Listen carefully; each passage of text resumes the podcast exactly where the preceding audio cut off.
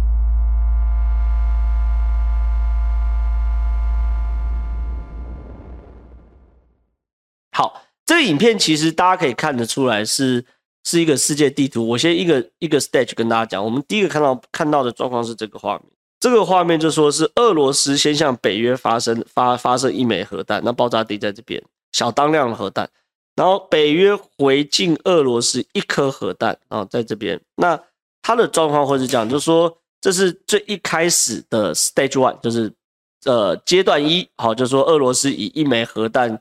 攻击北约作为警告，北约随后也发明发射一枚核弹进行报复，这就是刚一开始模拟我们看到第一个 stage 的画面了。然后第二个 stage 画面是俄罗斯以短程导弹和飞机，然后开始回敬，寄出三百个核弹，你可以看到在这边大量的核弹打击。好，然后北约也回敬大量的核弹打击。可是呢，这个呢有有差别，它的 stage two 是。俄罗斯以短程导弹和飞机寄出三百个核弹头，试图摧毁北约在欧洲的所有军事基地。换句话说，它是瞄准军事基地的。然后北约也以一百八十个核弹头回敬俄罗斯。那这个 Stage Two 就第二阶段呢，持续了三个小时，造成两百六十万人的立即死亡或受伤。好，Stage Two 它还是存在于这个军事设施的的互相攻击。那接着步骤三是美国出手了。美国你可以看到，这这我们刚刚看到 stage two 就是很多核弹是从美国本土这边发射出来，那有的是这边我们放大一点，这是部署在这边的潜艇啊，潜射型的核弹，然后有的是从亚洲这边的潜射型的核弹往俄罗斯打，哦，这可以看，哎，这是台湾嘛，在日本台湾旁边的核弹，哇，台湾旁边有部署，哎，蛮厉害哈，然后往俄罗斯远东地区打，因为基本上俄罗斯有军军事价值，都在左跟右这边嘛，好，那。这个步骤是哪里呢？是呃，美国发射六百个核弹头攻击俄罗斯的核武设施，而俄罗斯也回敬以潜射型跟移动式的发射车发射核弹头作为回应。那这个阶段呢，只有四十五分钟，然后呢，伤亡人数是三百四十万人。那这个东西呢，为什么人数也不多？因为这 stage 三它也仅限于俄罗斯的核武设施，就是。Stage two 是大家在打互相的军事设施，Stage 三是在打互相的核武设施，所以这都还没有失控。可到 Stage 四的时候，就真的失控了。它 Stage 四是可以看到，它的图跟 Stage 三蛮类似，只是更密。但这么密，他们来打什么？他们会瞄准对方哈人口最多的城市，然后依照人口数量来决定。核弹的施打攻击数量，我举例啊，比如他瞄准巴黎，瞄准洛杉矶，瞄准纽约，然后呢，城市的人口多的会有十颗核弹头攻击，然后城市人口普通的会有五个核弹头攻击，就是十到五个核弹头攻击。它，这个阶段呢，持续四十五分钟，可造成八千五百三十万人的死亡，所以总 total 大概持续不到五个小时，不到五个小时，不到五个小时就会造成全世界大概九千万的人死亡。这还只是直接的哦，还不包含间接的，就是后面核辐射扩散等等的。所以说，大家都很担心会发生这件事情，大家都很担心会发生这件事情啊。所以对于普丁来说，他会不会发生这件事情，大家都在踩刹车，踩刹车。所以说我先从核弹这件事情来谈哦，就是说普丁确实有能力发核弹哦。那这个 Tiger Team 在做什么样的应变呢？先讲刚刚那个模拟的画面，模拟画面是有值得讲，就是说。观众朋友或听众朋友有没有发现，就是说美国或是北约西方世界在设计这个核攻击的状况的时候，俄罗斯打一颗的时候，他们马上是回敬一颗；然后俄罗斯呢打这个三百颗的时候呢，北约回敬一百八十颗，然后打军事，俄罗斯打军事设施，北约打军事设施。然后接着呢，俄罗斯在打这个所谓的核武设施的时候，美国也打核武设施。就是有没有发现，他们非常注重所谓的 balance，就是平衡。这个平衡意思是什么意思？就是说。你只要比如我打一颗，然后对方打我一颗飞弹，我也打对方一颗飞弹的时候，就有弹的空间。比如你打一颗，我打你一百颗，干嘛不用弹的嘛？那他两百颗、三百颗，这个嘛就打打成一团。那你打我一颗，我打你一颗，这就是好。我们要不要思考？损伤就到此为止，我们开始谈。好，没有谈。你打我一百颗打军事设施，好，那我就回敬你一百颗打军事设施。那要不要谈？还是不谈？那我打你核核设施，你再打我核设施，那要不要谈？就说。他们西方是很重视这个，他们在战术的设计上是很重视这个 balance，就是要要平衡的。所以说，核弹爆发之后，是不是就一定会如同刚刚那个模拟的状况一样，告诉我们说前面没救了，一定会一路打到底？其实坦白说也未必哦，也未必，也未必，这是一件事。而另外一件事情是，普丁有没有能力去发射第一颗核弹？我先跟大家讲哦，如果以俄罗斯目前设计到 Stage Two 或 Stage 三的时候，可能就没有救了。就说你或许在 Stage One 或 Stage Two，你还有互相平衡的时候，还有机会踩刹车。可到 Stage 三或者是 Stage 二的后期的时候，可能就没救。为什么？因为俄罗斯目现在的核弹是设计成自动反击的。那这自动反击就是你打到一个程度，我就不管，我就世界毁灭。所以说，就我们的观点或 Tiger Team 的观点，最好方式是在 Stage One 都不要发生，就一颗核弹都不要发射出去。那有没有可能在一颗核弹都不要发射出去之前踩刹车？有可能，比如说普丁自己想开了，他要自己找台阶下。目前看到一些迹象是这样子哦。另外一种可能就是美国或者西方这些正在做，就是煽动普丁内部人对于普丁的反弹，让当普丁发疯决定自我毁灭、相互毁灭的时候，俄罗斯内部有踩刹车机制啊，这也是一块。所以说，当然目前看起来还没有到那么夸张，可是确实闻到那个味道。当发生这个味道的时候，也是有一些政治上的处理，或是外交上谈判，可以确确保这个核攻击不要无止境的上升。但是，但是，但是，人的恐惧没有那么简单的嘛。现在发现是第一线的欧洲，欧欧洲是很夸张，因为欧洲整个战争在乌克兰嘛，对不对？所以现在这样的讯息是这个，给大家看一下新闻，怕核战爆发，欧洲富豪。建豪华防空洞，美业者接单。因为美国在德州有个业者，他就是说专门帮大家建建这个末日碉堡。那这个末日碉堡，其实我坦白讲是贩卖恐惧啊。那以前呃一直以来都有一些人会去跟他订订购末日碉堡。那这个末日碉堡，嗯，订购起来说贵不贵，说便宜不便宜。我等下跟大家看一下不同的规格啦，哈。只是说他说从来没有这么多人。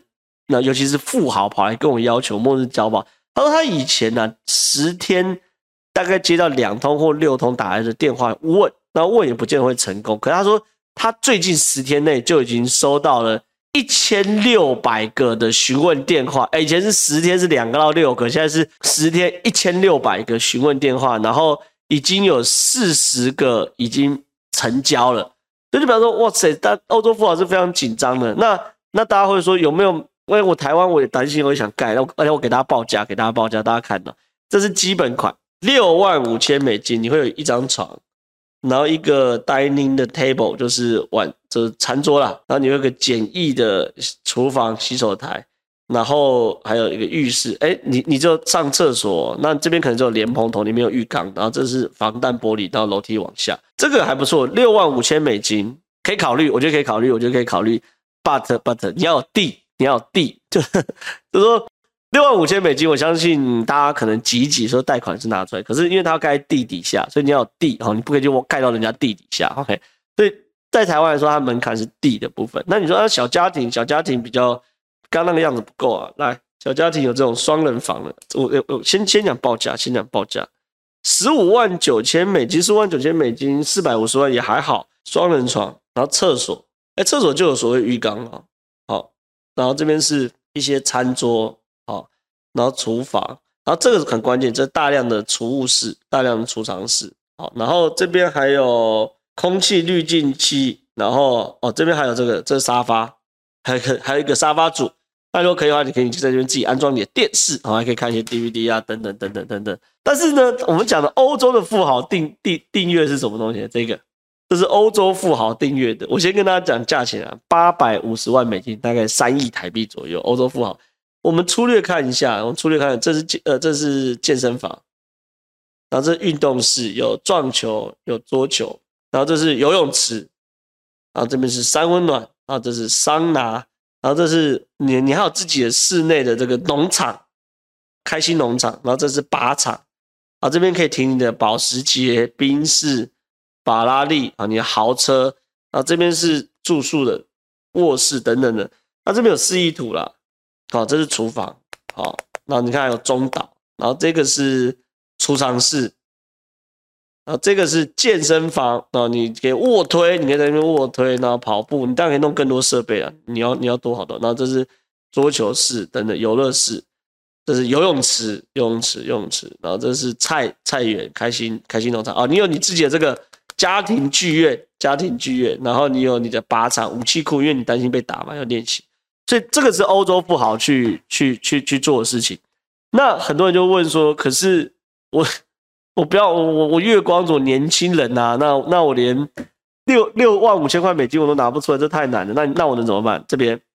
俄乌冲冲突引发核战焦虑，碘化钾药片销售激增。现在欧洲的碘化钾就是口含片销售已经销售一空了。那我也问过专家，碘化钾没什么用了。就是你如果是核电厂常在核电厂工作的，你吃碘化钾可以中和体内的这个辐射。可是核爆的话，碘化钾它在吃心安的啦。所以说，变成是说这场战争会不会走向核弹，大家没有人知道嘛，对不对？但是各个不同的阶层跟不同的经济能力会有。不同的应对方式啊，富豪就去盖豪华的掩体，那中产白领可能可以盖一般的这个核爆的掩体。那你如果是所谓的普通人，真的没办法去买碘化钾，也是一个。但是我诚心希望哦，诚心希望，我诚心希望普丁可以这个想开一点哦，你不要去侵略人家，搞到自己下不了台嘛。你你你想开一点，但是这件事情能不能达成呢？我相信现在西方世界在想办法，泽伦斯基也不断释出善意，说愿意跟普丁谈。那如果能够谈，然后给普丁某种程度的台阶下的话，我相信核战不是那么容易发生的。那无论如何，现在的军事已经闻到这样的味道，那我们也做出这样的报道，我希望大家可以可以可以感受到整个世界其实并不如台湾，台湾有点岁月静好的感觉啊，并不如在台湾如此的岁月静好。其实现在局势确实是蛮危险的。那我今天的好事之徒就分享到这边。那如果喜欢我们节目的话，记得帮我们按赞、订阅、加分享，然后准时收看，谢谢大家，拜拜。